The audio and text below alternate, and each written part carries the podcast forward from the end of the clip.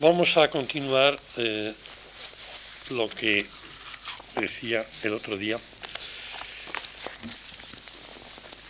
Hoy el tema es la vanguardia. El otro día les dije que no iba a, seguir un tono académico, o por lo menos estrictamente académico. Y sin embargo, hoy va a ocurrir un poco lo contrario que en cierto modo esto va a convertirse en una clase práctica, porque luego voy a leer algún texto y lo voy a comentar.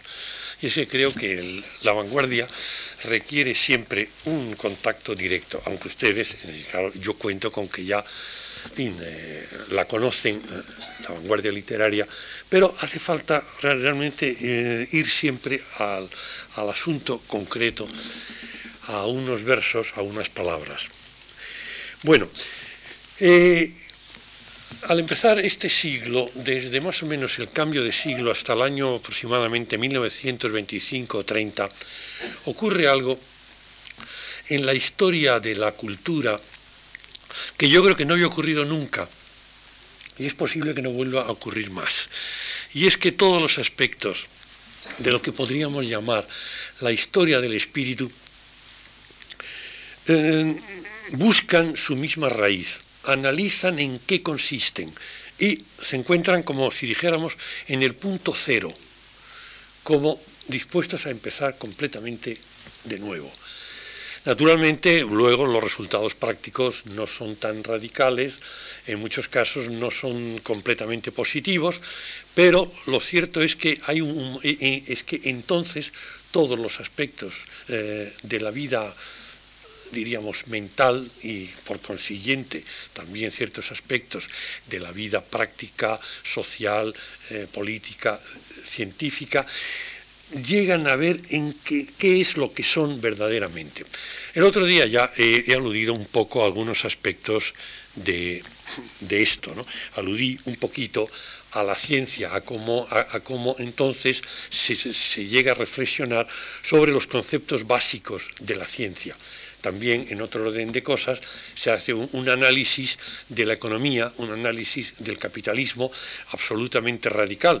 Otra cosa es que luego las consecuencias prácticas hayan sido las que, las que han sido. Y mm, hay, hay, algún aspecto al que no voy a referirme hoy porque me interesa dejarlo para el próximo día, que es el aspecto del lenguaje. También se llega a la reflexión radical sobre él. Hoy nos vamos a referir al aspecto literario, fundamentalmente al poético, pero para, para verlo mejor yo querría poner otros aspectos que sirvan un poquito como de metáfora, literalmente de visualización. Y voy a aludir entonces muy rápidamente, voy a recordarles, porque indudablemente ya lo saben, lo que pasó con la pintura y lo que pasó con la arquitectura. Claro, la arquitectura en rigor no es un arte visual, es un arte... Bueno, ahí, está la cosa. Si la consideramos como arte visual, entonces quiere decir que no hemos entendido lo que pasó precisamente en esos años de principio de siglo, cuando se hizo tabla rasa absolutamente de toda la tradición y todo el presente para pensar qué podría ser realmente construir, partiendo por un lado, de las exigencias, de las necesidades humanas y por otro lado, partiendo del repertorio de formas que ofrecen los diferentes materiales según una utilización funcional, una, utilización que responda a lo que verdaderamente pueden dar de sí, de manera que el acero tenga formas propias del acero, la madera de la madera, el ladrillo del ladrillo, y no como venía haciéndose por una suerte de mascarada en que todo queda revestido de otra cosa y utilizando formas antiguas. Todo esto es lo que ocurrió bueno, ocurrió. Ocurrió en el fondo, en realidad ocurrió más que nada de una manera mental. Si pensamos en lo que fue la, en lo que fue Le Corbusier, lo que fue Gropius, en lo que fue Wright.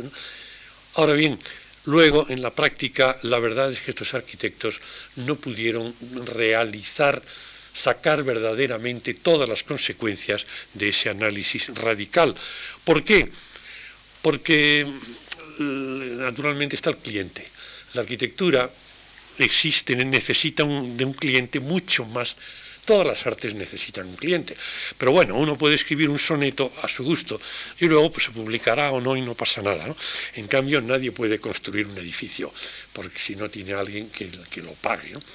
Y el cliente, sea individual o sea la sociedad o los gobiernos, no aceptó esta, esta, este arranque desde cero de la arquitectura, porque que le resultaba demasiado austero, demasiado puro, demasiado esencial y querían también un poco de adorno, un poquitín de disfraz, un poquitín de mentira, porque somos así, ¿no? La humanidad es así, ¿no?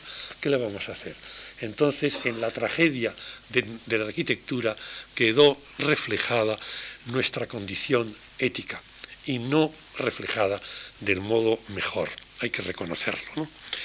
En fin, estoy hablando en, un edificio que está bastante bien, ¿no? dentro de lo que cabe.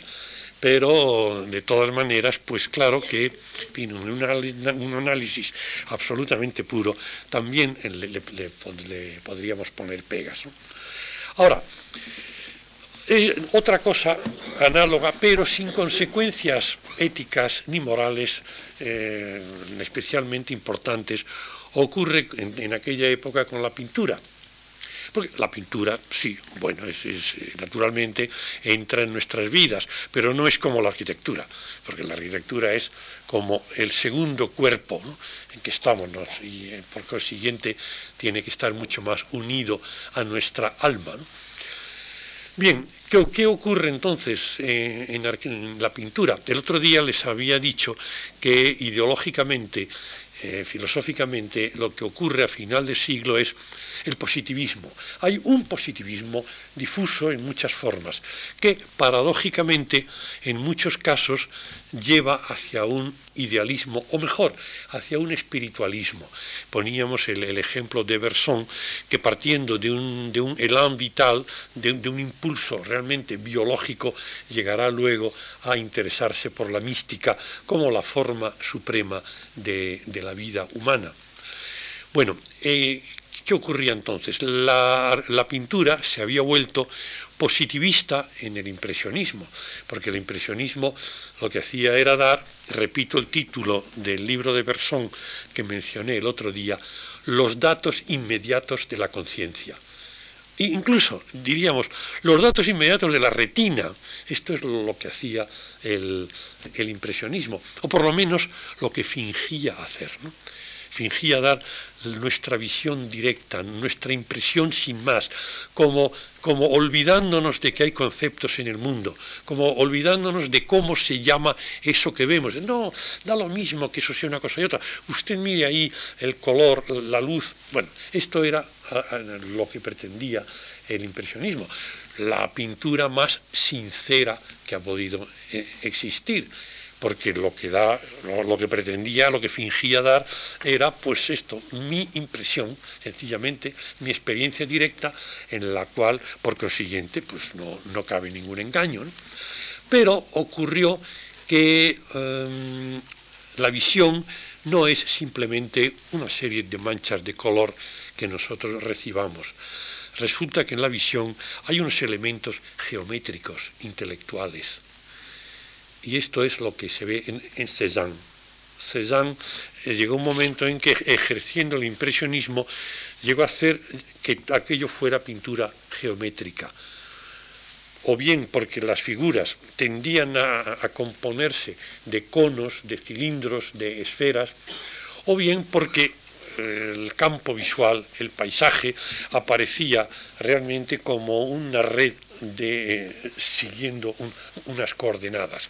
Es decir, ahí hubo un vuelco total y con eso ya se pasó al cubismo como arte absolutamente intelectual, eh, cerebral, mental, y luego ya al extremo absoluto y total, que es a la pintura no figurativa, eh, que esto empezaron haciéndolo, como recuerdan ustedes, los rusos eh, en el suprematismo allá por el año 1910-12. Aparecieron cuadros que se llamaba un cuadrado blanco sobre cuadrado blanco, o bien un cuadrado rojo y un cuadrado negro sobre fondo blanco. Aquello ya era romper con la imagen totalmente.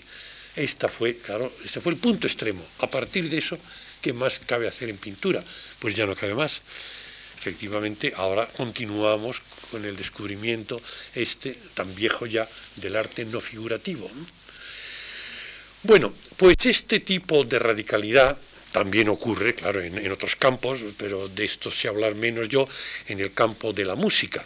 Es el momento en que se olvida completamente el do, re, mi, fa, sol y se hace, pues como hicieron en Viena, la búsqueda de qué es verdaderamente el sonido y cuáles pueden ser sus formas sin someternos a la tradición.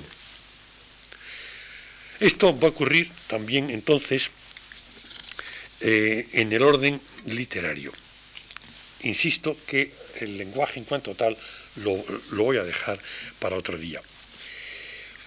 Y conviene decir que eh, en la revolución que se, que se produce en la poesía, porque voy a referirme más que nada a la poesía, que es donde más puramente se ha visto el vanguardismo en lo que tiene de experimento de renovación y de partir de cero. Allí, digo, había una fuerte influencia de otra de las artes que he mencionado ahora mismo, la pintura. La imagen va a ser como el, caballo de batalla de la renovación de la poesía. Naturalmente, la imagen habrá que verla de muchas maneras, porque puede ser una imagen de algo habitual, conocido, eh, evidente, que representa una experiencia propia, o bien puede ser una imagen confusa, una imagen también que nazca desde el inconsciente, etcétera, etcétera. Bueno, el otro día decíamos que el, vanguardismo, el vanguardismo literario ah, tenía su germen ya en, años anteriores en Mallarmé y en Rimbaud, pero más, más rigurosamente en Rimbaud, porque Mallarmé lo que hace es plantearse la cuestión de la obra de arte literaria como tal obra de arte, la cuestión de la belleza literaria. Y esto es una cosa que cuando llega el momento propiamente del, vanguardismo ya no entra en consideración, por lo menos abiertamente, la cuestión del poema bello. No, ellos lo que pretenden es resolver en cada caso una cuestión diferente que no es la de un poema bello. Rimbaud va a ser el, el, precedente para uno de los aspectos del vanguardismo literario de que hablaremos enseguida, que será el surrealismo. Pero hagamos un poquitín de, historia. Hay un personaje clave que es Apollinaire. Apollinaire es el que enlaza verdaderamente el, siglo XIX con el vanguardismo. Y es, es muy, muy, significativo que él fuera amigo de pintores, de pintores, los grandes pintores renovadores, los cubistas. Escribe un libro, Los pintores cubistas, en un momento en que nadie hablaba de ellos en un momento en que todavía les costaba encontrar quien les diera una comida a cambio de un cuadro. Pues en ese momento Apollinaire es gran amigo de Picasso en París, se convierte en una especie de escudero del, del, cubismo y escribe un libro llamado así. Apollinaire muere el año 1918.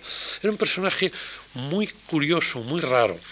Eh, claro, hay que pensar una cosa, y es que los vanguardistas no lo eran más que, algunas veces, más que estrictamente en el aspecto literario, porque luego cuando uno ve las fotos extraña mucho verlos tan serios, con su sombrero, su bastón, bien encorbatados, eran unas personas de aspecto normal y algunas veces incluso eran patrióticos, como le pasó a Apollinaire.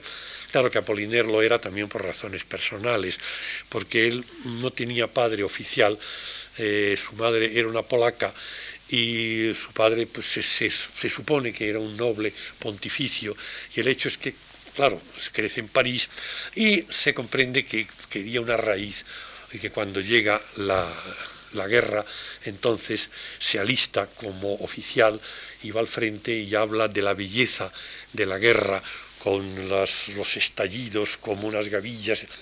Pobrecito, cuando estaba una vez en la trinchera leyendo una revista, le dio un trozo de metralla y ya eh, hasta a partir de ahí tuvo que llevar siempre una cosa rara que parecía un casco de aviador para que se le mantuviera eh, el cráneo entero.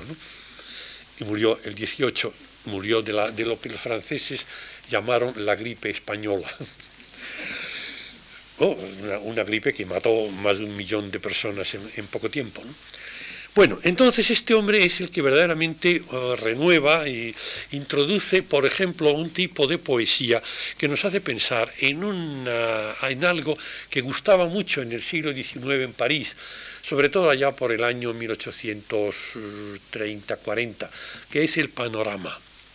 El panorama era como una, una especie de construcción circular en que pintaban un paisaje alrededor, pintaban incluso una ciudad entera, y entonces la gente entraba, se situaba en medio, miraba alrededor y decía, qué bonito, porque daba verdaderamente una ilusión de realidad.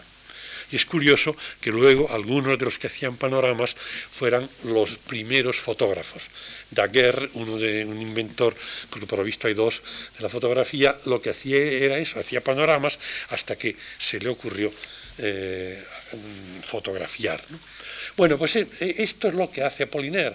Tiene un gran poema largo y ancho que se llama Zone, que es el panorama de París, en que se acumulan muchísimas imágenes de París, todas ellas imágenes reales, pero ¿por qué viene una continuación de otra? Pues no hay ninguna razón especial, está hecho por una acumulación, por lo que luego se va a llamar un collage o un fotomontaje. Entonces, entre todas, efectivamente nos dan el clima de París en aquel momento. Pero uno por uno los versos decimos, bueno, ¿y qué, me hago yo ahora con que me dice usted que por la calle tal salen unas mecanógrafas eh, cuatro veces al día? Ah, usted póngalo ahí y ponga luego otras imágenes y en total acabará viéndolo claro.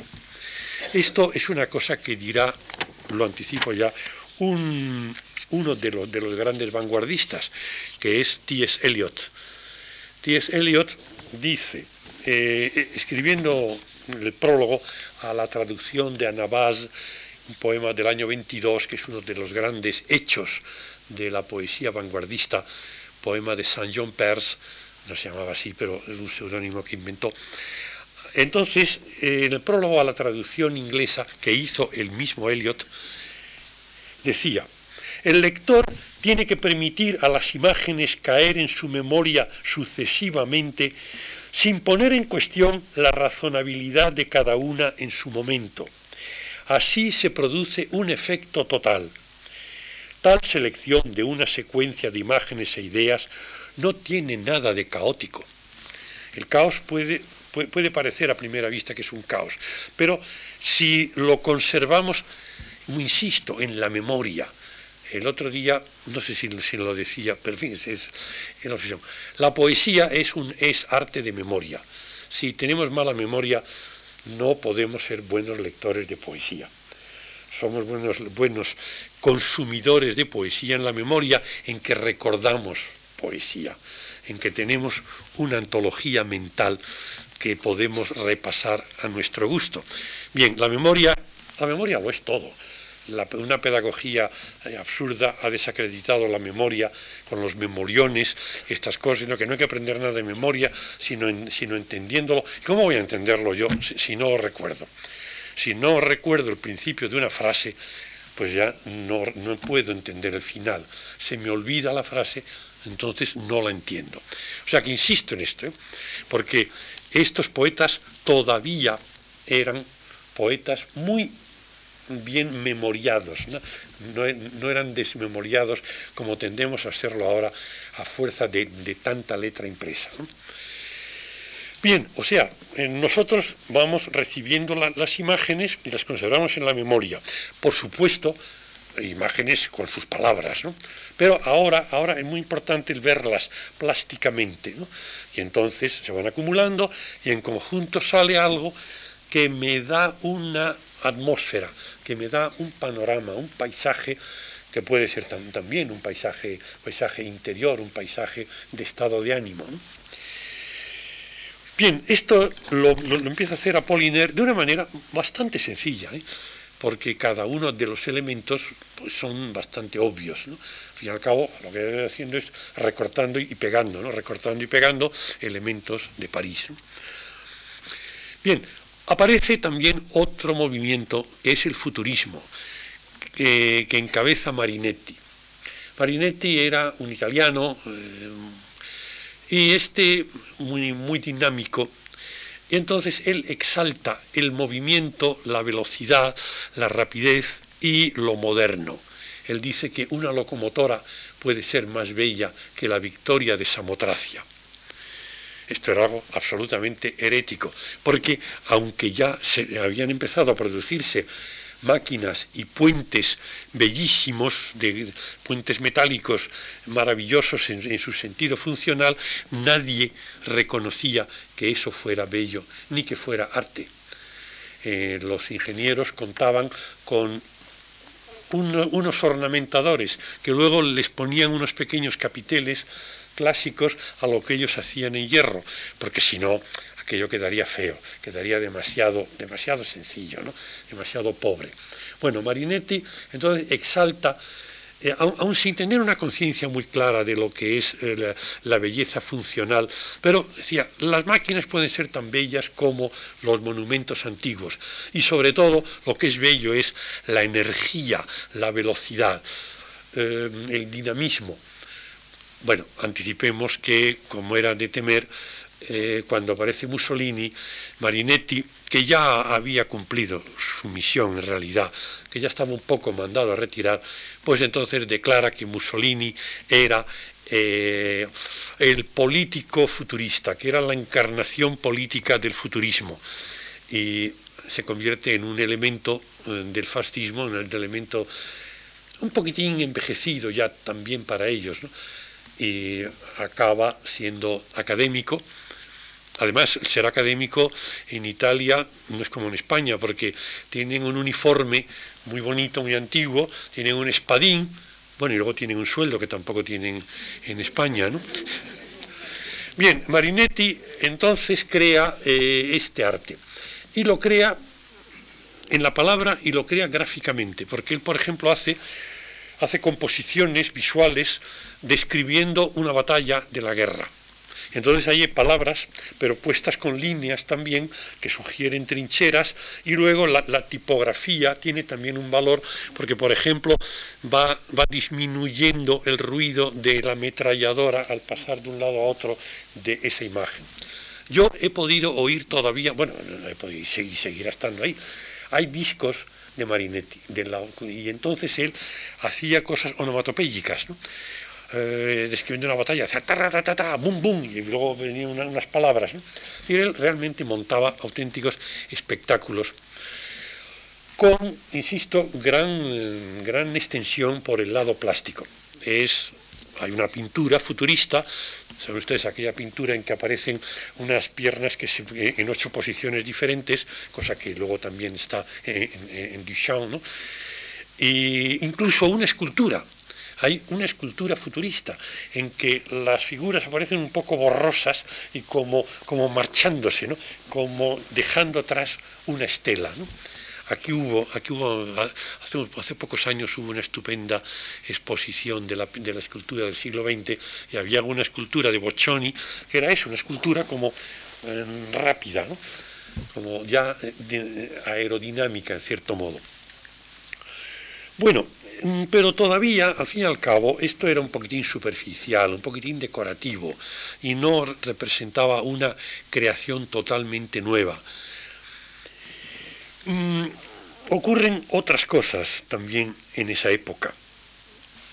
Algo muy importante para nosotros es la aparición de Ramón Gómez de la Serna, que inventa un género llamado greguería. La greguería es como se parece un poco a un chiste, se parece a un, haikai japonés. Eh, escribió millares y millares y millares de, greguerías a lo largo de su vida. Hubo una época en que él tenía aquí un, estudio en la calle Alcalá, me parece que es esquina Velázquez, nominando, y entonces tenía un micrófono y por las tardes leía las greguerías del día, las greguerías que había hecho durante el día. Bueno, las, greguerías a veces son, a veces son un pequeño chiste. Cuando dice que el agua de Selz sabe a pie dormido, bueno, esto es esto realmente es bonito, no representa una, revolución muy profunda. Ahora, cuando dice, lo cito de memoria, claro, aproximadamente, dice que la, lluvia nos entristece porque nos recuerda cuando éramos peces. Yo encuentro esto bellísimo y profundo.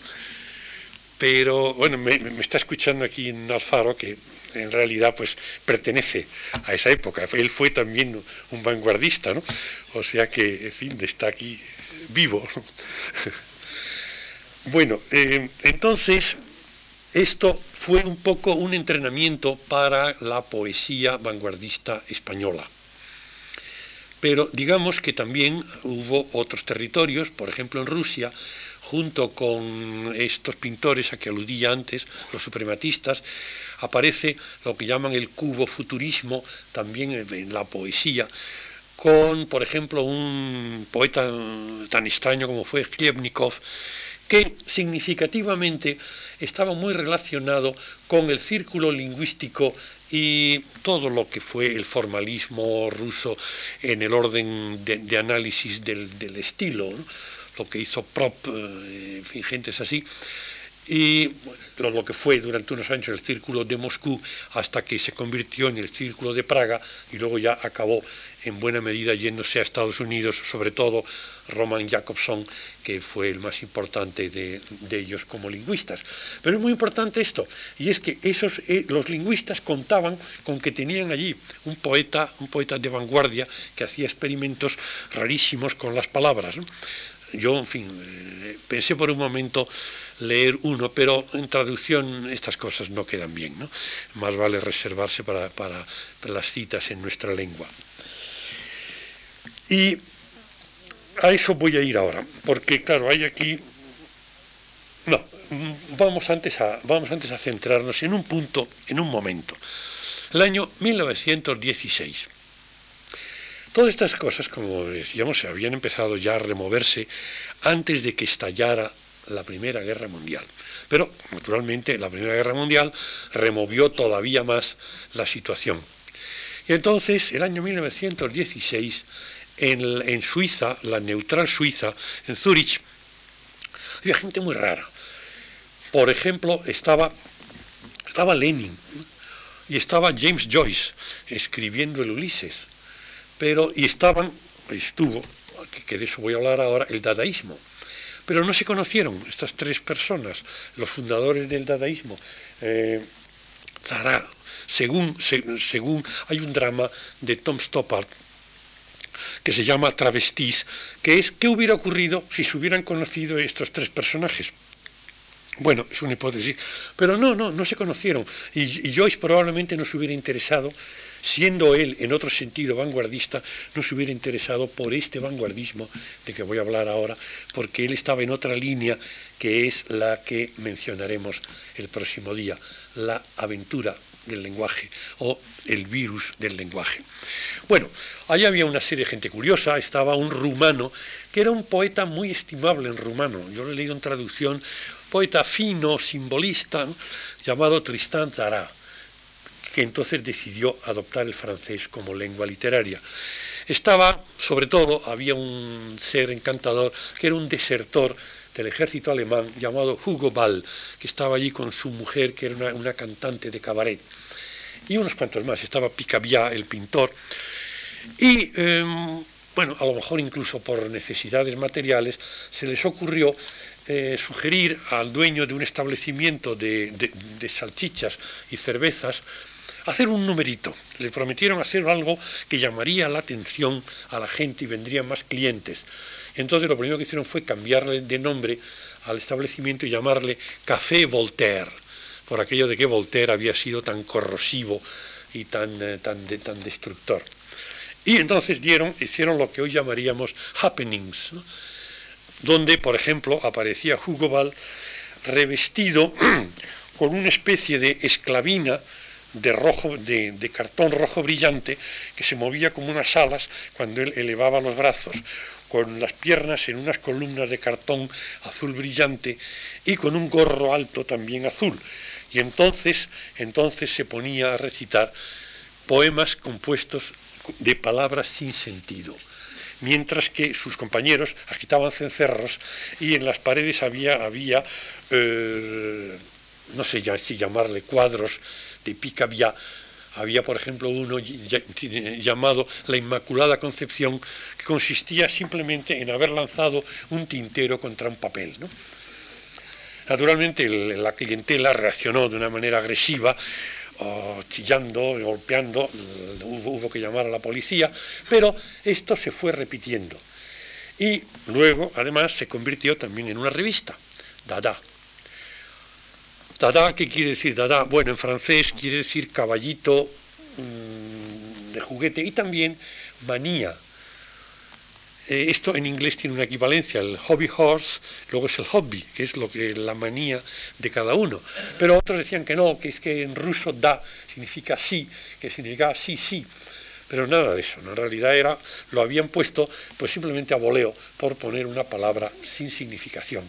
Lo que querían ellos era hacer una especie de destrucción tabla rasa para que, bueno, si luego empezaba otra vez la literatura que empezara, pero ellos lo que querían era más que nada destruir. Por ejemplo, eh, decía, bueno, hay una, una difusión curiosa. Dada se va extendiendo, incluso en Alemania, antes de que termine la guerra, ya hay un Dada en Berlín y un Dada en Colonia. Y en el de Berlín se dice, el dadaísmo por primera vez ya no se enfrenta estéticamente con la vida en cuanto destroza sus partes, no, en que, perdón, en cuanto que las destroza en, sus partes constitutivas. Mm, y luego dice que Luego, más adelante, cuando ya pasó esto, decía que era una expresión de la época. Queríamos hacer algo, algo nuevo, nunca existido, pero no sabíamos qué. No queríamos más que ser insolentes en toda ocasión. Entonces en el dadaísmo un grupo lanzó el manifiesto del impertinentismo. Y finalmente uno lanzó el grito decisivo, que era una patada al cosmos, viva Dada. Ahora, Dada tiene inmediatamente ya un aspecto positivo, el aspecto plástico. Aparte de que es remover el lenguaje mismo, de que es remover la poesía misma, el explorar qué efecto puede producir en nosotros un poema hecho de sonidos que no entendemos, también ellos hicieron unas revistas con un sentido nuevo de la tipografía. Podemos decir que la historia del, del diseño gráfico empieza eh, un, capítulo nuevo a partir de Dada, porque entonces las letras están sacadas de la línea, simplemente están mezclándose diferentes tipos, diferentes cuerpos, y el resultado fue verdaderamente fascinante. También ocurrió en Rusia. Lo que pasa es que en Rusia, como el alfabeto es diferente, no tuvo un influjo tan marcado en el, resto de Europa. Todo esto irá a parar, ustedes probablemente recuerdan lo que es la tipografía de la Bauhaus, lo que eran los catálogos de la Bauhaus. Bueno, pues no habrían sido lo que fueron sin la tipografía de Dada. Mm, luego este grupo se dispersó, sobre todo al terminar la guerra. Ya antes de acabar la guerra habían entrado en contacto con París en París había un joven médico militar llamado André Breton, que sería el fundador del surrealismo, y con eso se establecería una conexión. Pero el más riguroso, el más puro de ellos, Hugo Ball, sencillamente a los dos años decidió que ya estaba, que ya lo, habían hecho, que ya no había más que añadir como Dada y entonces se retiró, estuvo viviendo algún, año en Berna como periodista y luego su mujer y él se convirtieron al catolicismo y se dedicaron a la vida contemplativa. Me parece realmente una consecuencia maravillosa de Dada. Pues efectivamente es la mística, la noche oscura, la nada de San Juan de la Cruz. Ahora, no todos fueron igual de, igual de etéreos y de desinteresados. Y, por ejemplo, Zara, eh, al terminar la guerra, se trasladó a París y entonces ya allí entró en una relación un tanto difícil con Breton, porque Breton iba poco a poco organizando el surrealismo y naturalmente allí no cabía que hubiera dos cabezas de grupo. Zara entonces acabaría peleándose. La verdad es que Breton se pelearía con todo el mundo uno tras otro. El surrealismo ha consistido sobre todo en muchas excomuniones eh, y, cismas. Y Zara continuaría escribiendo, escribió muchísimos libros. Y luego, eh, en los últimos años, pues se dedicó bueno, a ser profesor de economía, cosa sorprendente, y todavía vino el año cincuenta y tantos, creo, o sesenta, estuvo, estuvo en, Mallorca invitado por Cela, pero ya no hizo nada especial, ya realmente aquella experiencia se había cerrado, como, como decía el otro día, como decía hace un rato, realmente a partir del año 30 los vanguardismos ya estaban sustancialmente cumplidos. Luego habrá otra cosa de que hablaremos en nuestro último día, que será la neovanguardia que empieza hacia el año 50, pero eso es otro cantar. Bien, entonces, mm, aparece el surrealismo.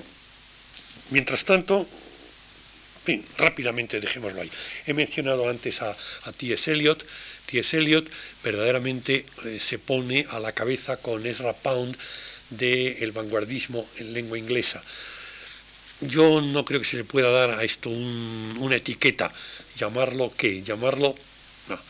Eh, algunos epígonos inmediatos, algunos que estaban en su órbita, utilizaron la palabra imagisme, imaginismo, pero Eliot no lo, no lo aceptó esto.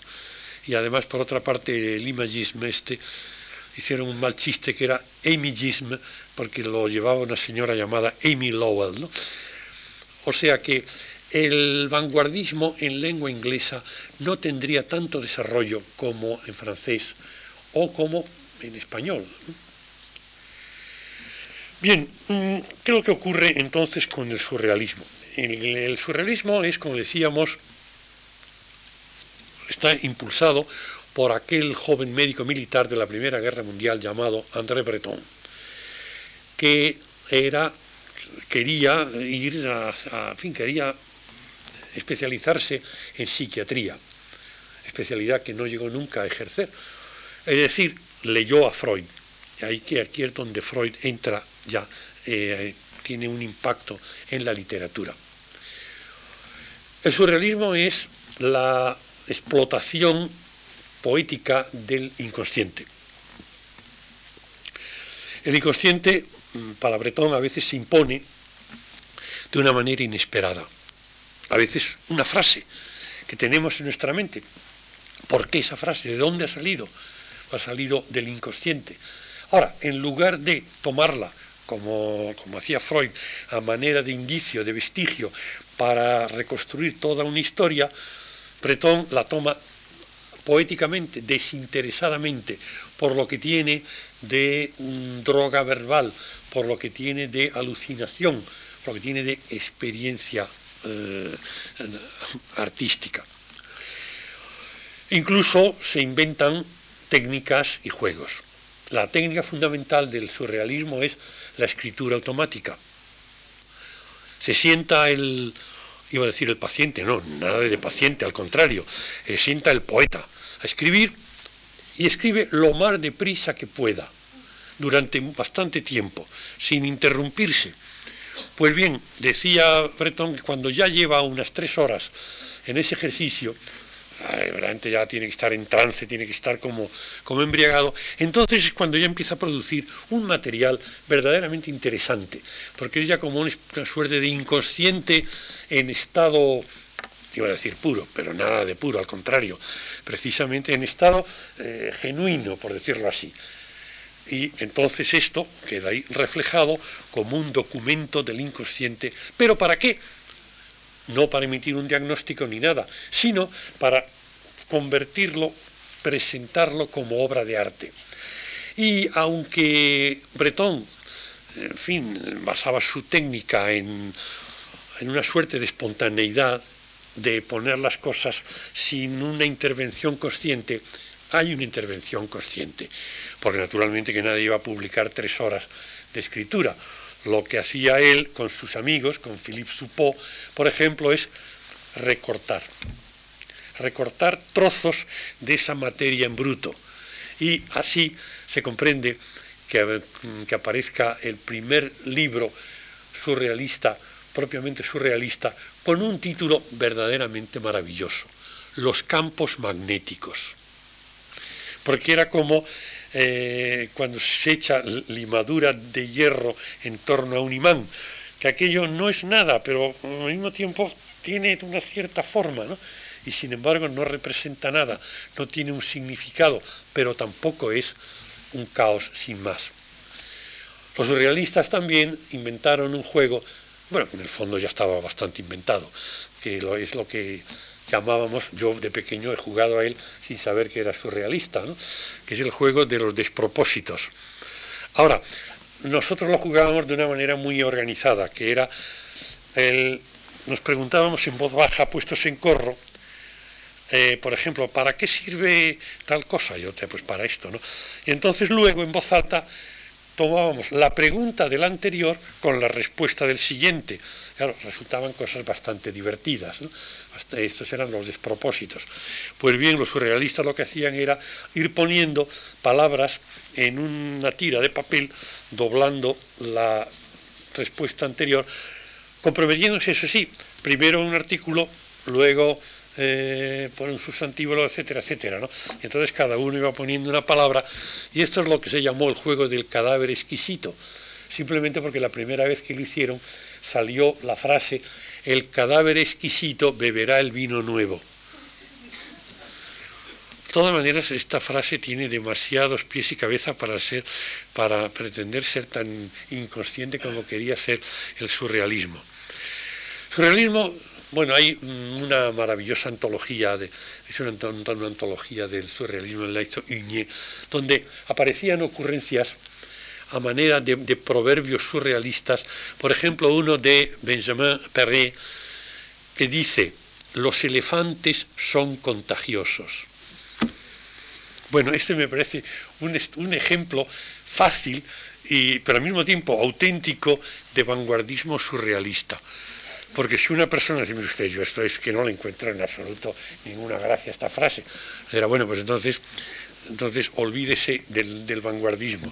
Pero si dice, mire, pues los elefantes son contagiosos. Hombre, sí, porque un elefante parece que nos da como una suerte de optimismo, de un estado de ánimo un poco elefantino. ¿no? Eh, bueno, bueno, si vamos por ahí, ya, ya estamos entrando en la comprensión del vanguardismo, suponiendo que la palabra comprensión sea una palabra adecuada. Bueno, eh, los surrealistas, por ejemplo, decían que el acto surrealista puro sería bajar a la calle con un revólver y disparar al azar sobre, sobre la multitud, cosa que naturalmente no llegaron a hacer, ¿no?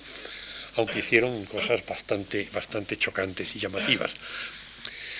Los surrealistas, pues, claro, iban, como les digo, desprendiéndose eh, excisiones de ellos. Hubo un momento en que se aproximaron al comunismo, pero no, encontraban que aquello era demasiado orden, que aquello era demasiado racional para el surrealismo, que la revolución surrealista era otro tipo de revolución, aunque en un momento todavía decían que podría servir como preparación para una revolución comunista. Luego ya empezaron a separarse más. Aparecen otros personajes, aparece Buñuel con aquellas maravillosas películas, eh, aparece Dalí, con el buen momento de Dalí, que es el, final de los años 20 y principio de los años 30, antes que se entregara a ser un viajante de comercio. Breton, como les digo, iba excluyendo gente y tiró adelante, luego ya vino la guerra. Por cierto que es curioso esto, eh, estamos haciendo historia. Yo el año 51 estaba en París y de repente un amigo me dice, ¿quieres conocer a André Breton? Yo me quedé alucinado porque para mí era como si me hubieran dicho, ¿quieres conocer a Napoleón Bonaparte? Porque yo sabía de Breton por libros, había leído sobre el surrealismo muchísimo y tenía para mí pues eso como si fuera Víctor Hugo o algo así, ¿no? Y no, pues vamos a verle, porque Breton se sentaba, por ejemplo, los miércoles en un café de la Place Blanche y los viernes en otro café, y rodeado de discípulos devotos que apuntaban todo lo que decía. Era un personaje, estaba en la historia, en los museos, y un autógrafo suyo valía mucho dinero. Lo digo porque yo le hice una, entrevista y me pidió el manuscrito porque luego me dijeron que lo vendía a las universidades americanas. ¿no? Es decir, ya era historia viva, pero me parece que era, que era más joven que yo ahora y desde luego tenía un aspecto mucho más lucido que yo, un hombre robusto y guapo, ¿no? Y era historia ya en aquel momento. Estoy hablando del año 51, que es el momento en que va a empezar la neovanguardia, de eso hablaremos otro día. Y además muy importante porque él en aquel momento estaba ahí Octavio Paz y mm, Bretón fue quien le dio el empujón decisivo para remover muchas cosas. Bien, em, pero mientras tanto hay, otra, hay un movimiento de lengua española que yo creo que es muy importante, que es el creacionismo. Aunque sea difícil de distinguir del ultraísmo, la diferencia es que el ultraísmo lo hicieron en Sevilla y no tuvo mucho, mucho. Borges, por ejemplo, empezó el primer poema, eh, lo primero que escribió Borges en su vida fue un poema ultraísta. Luego renegó de él y no quiso acordarse más, ¿no? Pero así empezó él. Y el, ultraísmo, el, creacionismo empieza sobre todo con un poeta chileno, Vicente Huidobro, y con un poeta español, Gerardo Diego. Huidobro eh, era muy rico, vivía en París y yo creo que financiaba una revista llamada Nord-Sud, que hacía con Pierre Reverdy. Él hace una poesía de imágenes un poco, mm, diríamos casi como descoyuntadas, pero que tienen también al principio todavía un sentido pictórico como de fotomontaje, muy influidas por el cubismo. Luego llega un momento en que ya es mucho más difícil eh, encontrar de aquello una unidad.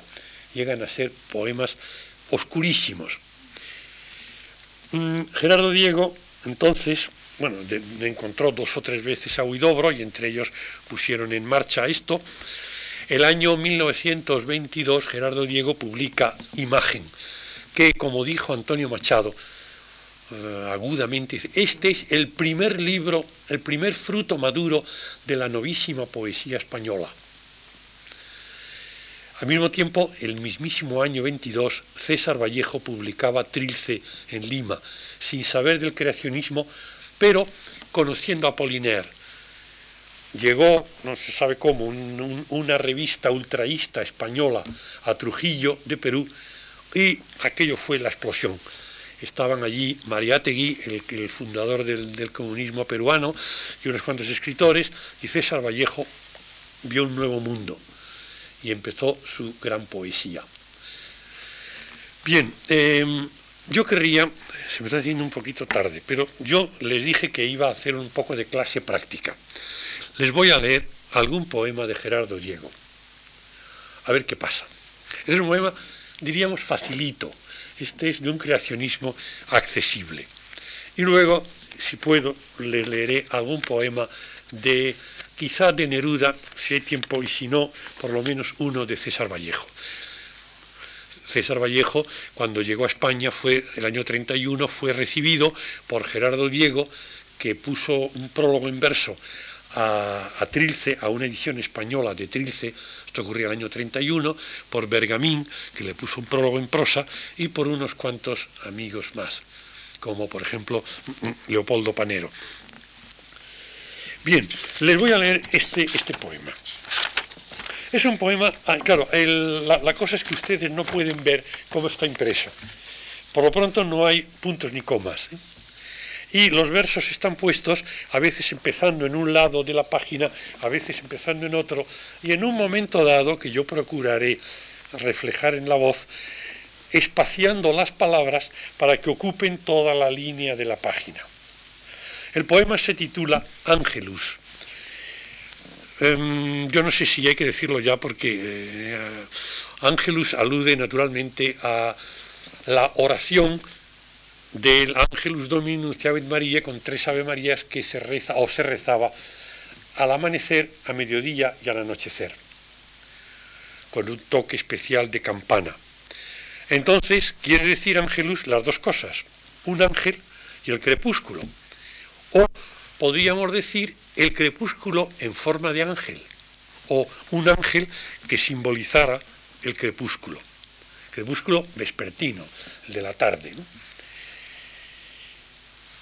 Sentado en el columpio, el ángelus dormita. Enmudecen los astros. Un momento, voy a leerlo entero primero, ¿eh? y luego voy a repasarlo. Sentado en el columpio, el ángelus dormita. Enmudecen los astros y los frutos. Y los hombres heridos pasean sus surtidores como delfines líricos. Otros más agobiados, con los ríos al hombro, peregrinan sin llamar en las posadas. La vida es un único verso interminable. Nadie llegó a su fin. Nadie sabe que el cielo es un jardín. Olvido. El ángelus ha fallecido. Con la guadaña ensangrentada, un segador cantando se alejaba. Bueno, así, de buenas a primeras, no sé qué pasa. Voy, voy a repasarlo un poquito. El ángel ese, que es el crepúsculo, está en un, en un columpio, columpiándose y dormitando. El anochecer representa ya una, invitación al sueño. El ángel dormita en el columpio porque está oscilando, oscilando entre el día y la noche que llega.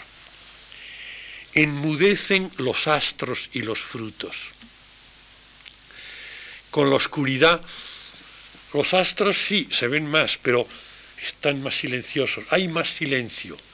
Los frutos en su color se van volviendo grises, también enmudecen. La conexión en esto que llaman los psicólogos la sinestesia entre sonido y color es evidente. Todos decimos un color chillón, ¿verdad? Y sin embargo, no se oye, ¿no? Como decimos, un, que hay un tono dulce, porque dulce, ¿no? etcétera. Esto es de lo que se basa en buena medida esta poesía. Y los hombres heridos pasean sus surtidores como delfines líricos. Los delfines echan un chorro, ¿no? Claro, voy a poder decir una ballena, pero una ballena no. Es más bonito un delfín. Son los poetas. Los hombres heridos en el crepúsculo es cuando se llenan de emoción y van soltando su, poesía, su chorro lírico.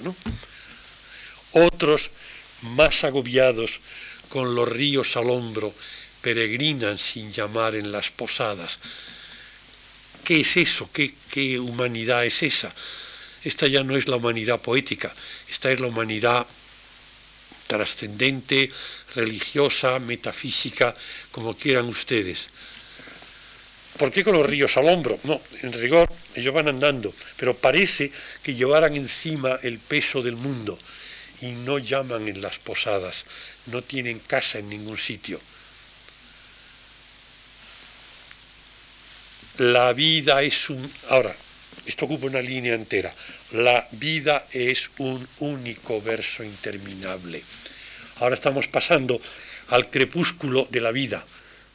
El crepúsculo nos recuerda siempre que nos vamos a morir. Es el momento del día en que más lo pensamos, ¿verdad? La vida es un único verso interminable ¿ah? mientras lo estamos, lo estamos haciendo. Nadie llegó a su fin, nadie sabe que el cielo es un jardín. Bueno, lo saben los, los muertos, pero los poetas y los demás no lo saben. Y ahora anochecido, olvido. El ángelus ha fallecido. El ángelus, el crepúsculo, también el ángel ese ha desaparecido. Con la guadaña ensangrentada, un segador cantando se alejaba. En el crepúsculo, el segador, un segador vuelve a casa. Esta es una imagen normal, crepuscular pero la guadaña que lleva al hombro tiene un toque eh, peculiar, ensangrentada. Es la alusión a la muerte. Bueno, si efectivamente hemos ido tomando, como recomendaba Eliot, las imágenes a medida que llegaban y las hemos visto juntas, hemos podido ver, porque es una poesía sobre todo visual, esta escena de cómo acaba el día. Pero esto, al fin y al cabo, Gerardo Diego lo hacía un poco como juego. Gerardo Diego siempre fue un poeta juguetón. También era poeta serio, pero el poeta serio, que era Gerardo Diego, clásico, a mí me interesa mucho menos. A mí lo que me divierte es su poesía de creación. Y esta es la fácil, digo, ¿eh? porque luego hay la más oscura, esta ya requiere bastante entrenamiento. Todo es cuestión de entrenamiento, como decía Lorca, lo que decía, la poesía, como cualquier deporte, requiere mucho entrenamiento. Bueno, mm, pero yo voy a leerles ahora un poema en que el vanguardismo es profundo, toma un sentido trágico y al mismo tiempo no pierde el sentido del humor que hemos visto en este poema de Gerardo Diego. Es un poema de César Vallejo, de los poemas póstumos. Estos poemas no se conocieron hasta el año 40, murió el año 38, y muy poco, muy poco, luego se conocerían más. Mm, se titularon Versos Humanos, pero el título no era de él. Bien, es un poema que es una parodia de una sentencia judicial. Las, sentencias judiciales tienen dos elementos básicos, que son los considerandos en que se establece un principio jurídico, se recuerda el código, el artículo tal del código, y los resultandos, que es los hechos. Resultando que el día de autos estaba, etcétera. Y luego viene la sentencia. En vista de eso, debemos fallar y fallamos. Pues eh, César Vallejo, que estuvo procesado y se tuvo que marchar para no volver nunca de, en Perú, se tuvo que ir el año 22 porque incluso le metieron en la cárcel acusado de incendiario, nada menos, en su pueblo. Y a pesar de, la tontería que era aquello, tuvo que marcharse porque si no hubieran continuado contra él por el odio del cacique local de su pueblo, que en, en unos disturbios le quemaron la casa y él acusó a César Vallejo. Bueno, o sea que en el fondo hay también un, elemento anecdótico. Estuvo en la cárcel, fue procesado. Bien, pero naturalmente, eh, anticipo, aquí el acusado, ¿quién es? El hombre. ¿Quién es el juez? También el hombre. Y si hay testigos, si hay un testimonio, también es el hombre en general. Bueno, voy a, voy, voy a leerlo Sí, de buenas a primeras, a ver qué pasa, y luego en todo caso lo, podremos repasar, pero ya se va haciendo la hora. Considerando en frío, imparcialmente, que el hombre es triste, tose, y sin embargo se complace en su pecho colorado, que lo único que hace es componerse de días, que es lóbrego mamífero y se peina.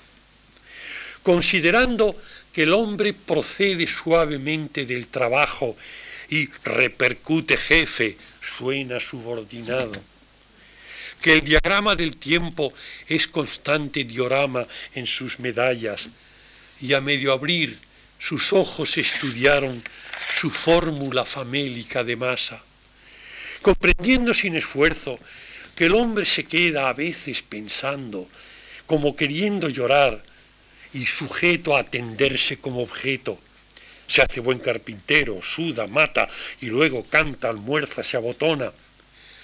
Considerando también que el hombre es en verdad un animal y no obstante al voltear me da con su tristeza en la cabeza, examinando en fin sus encontradas piezas, su retrete, su desesperación al terminar su día atroz, borrándolo, comprendiendo que él sabe que le quiero, que le odio con afecto y me es en suma indiferente, considerando sus documentos generales y mirando con lentes aquel certificado que prueba que nació muy pequeñito, le hago una seña, viene y le doy un abrazo emocionado.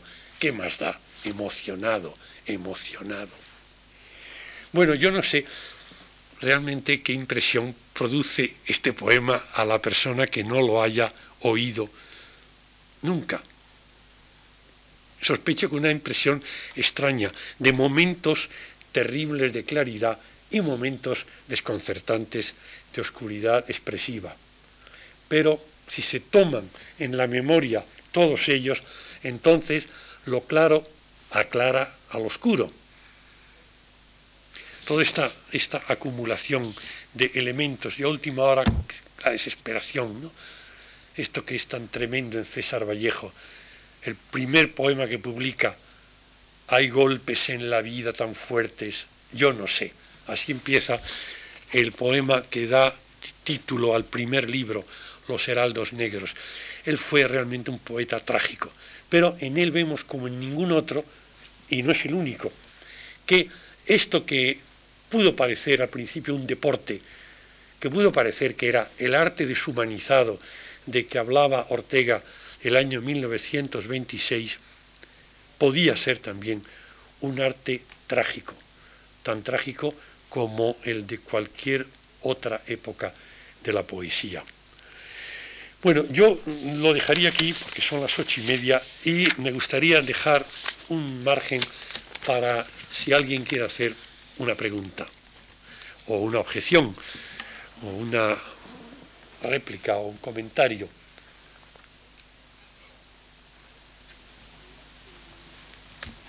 No tiene ustedes nada que, que observar.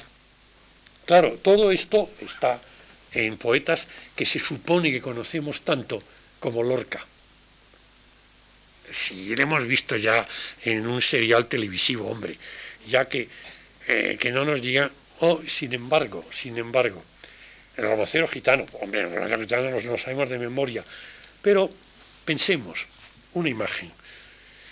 En el romance de la Guardia Civil, los guardias civiles llegan al poblado de los gitanos, y dice él, por donde pasan ordenan silencios de goma oscura y miedos de fina arena. Lo de los silencios de goma oscura me parece obvio, ¿no? Evidentemente, rodeados de goma hay silencio, ¿no? El mejor aislante posible contra el ruido. Y además la oscuridad parece que se une al silencio. Silencios de goma oscura es una metáfora quizá un poquito eh, avanzada, pero vamos, tampoco escandalosa. Pero, y miedos de fina arena. ¿Lo vemos o no lo vemos? Porque esta es una imagen que no se puede explicar. O se ve o no se ve. Cuando un poeta habla con otro sobre un verso y dice, no, este, este verso no, no le dice nunca, no lo entiendo, dice, no lo veo. Porque la cuestión está ahí sobre todo en la época vanguardista, en una época tan óptica y pictórica. ¿Lo ven ustedes o no lo ven? Miedos de fina arena. Yo pienso que podríamos, en una película tipo Buñuel, podría haber en un momento dado una arena y una brisa que la escalofría un poco. Yo, esto es lo que he sentido leyendo este verso. Sensación esa cuando hay un viento que mueve un poco una arena muy fina. literalmente me, da un poco de, carne de gallina. Bueno, este es estos son los, los mecanismos de la poesía vanguardista, que insisto, como decía Lorca, pues naturalmente no basta con explicarlo así, ¿no? dando una fórmula, no. Es cuestión también de entrenamiento con amor y con placer. Y entonces resultará, a mí me ha ocurrido, y, con eso acabo ya, que yo, César Vallejo al principio, resultaba verdaderamente un poco raro, no lo acababa de ver. Y se lo dije un día a Leopoldo Panero, que como les decía había sido incluso amigo personal de César Vallejo en Madrid. Decía que, que era tan indio que parecía que iba disfrazado de indio. Bueno, pues entonces yo le dije, oye, pero es que yo no, no acabo. Y entonces él no me dio ninguna explicación. Me dijo, qué tontería, siéntate ahí. Y entonces me leyó dos poemas de Trilce. Y yo quedé alucinado. dije, pero ¿en qué estaba pensando yo para no haberme metido en este poeta? Y ya me convertí en un vallejiano furibundo. ¿no? O sea que, como decía Eliot, muchas veces un poema oscuro se convierte en un poema claro cuando se lo oímos leer en voz alta a alguien que ya lo ha entendido. Bueno, pues muchísimas gracias por la atención y la compañía. Nos.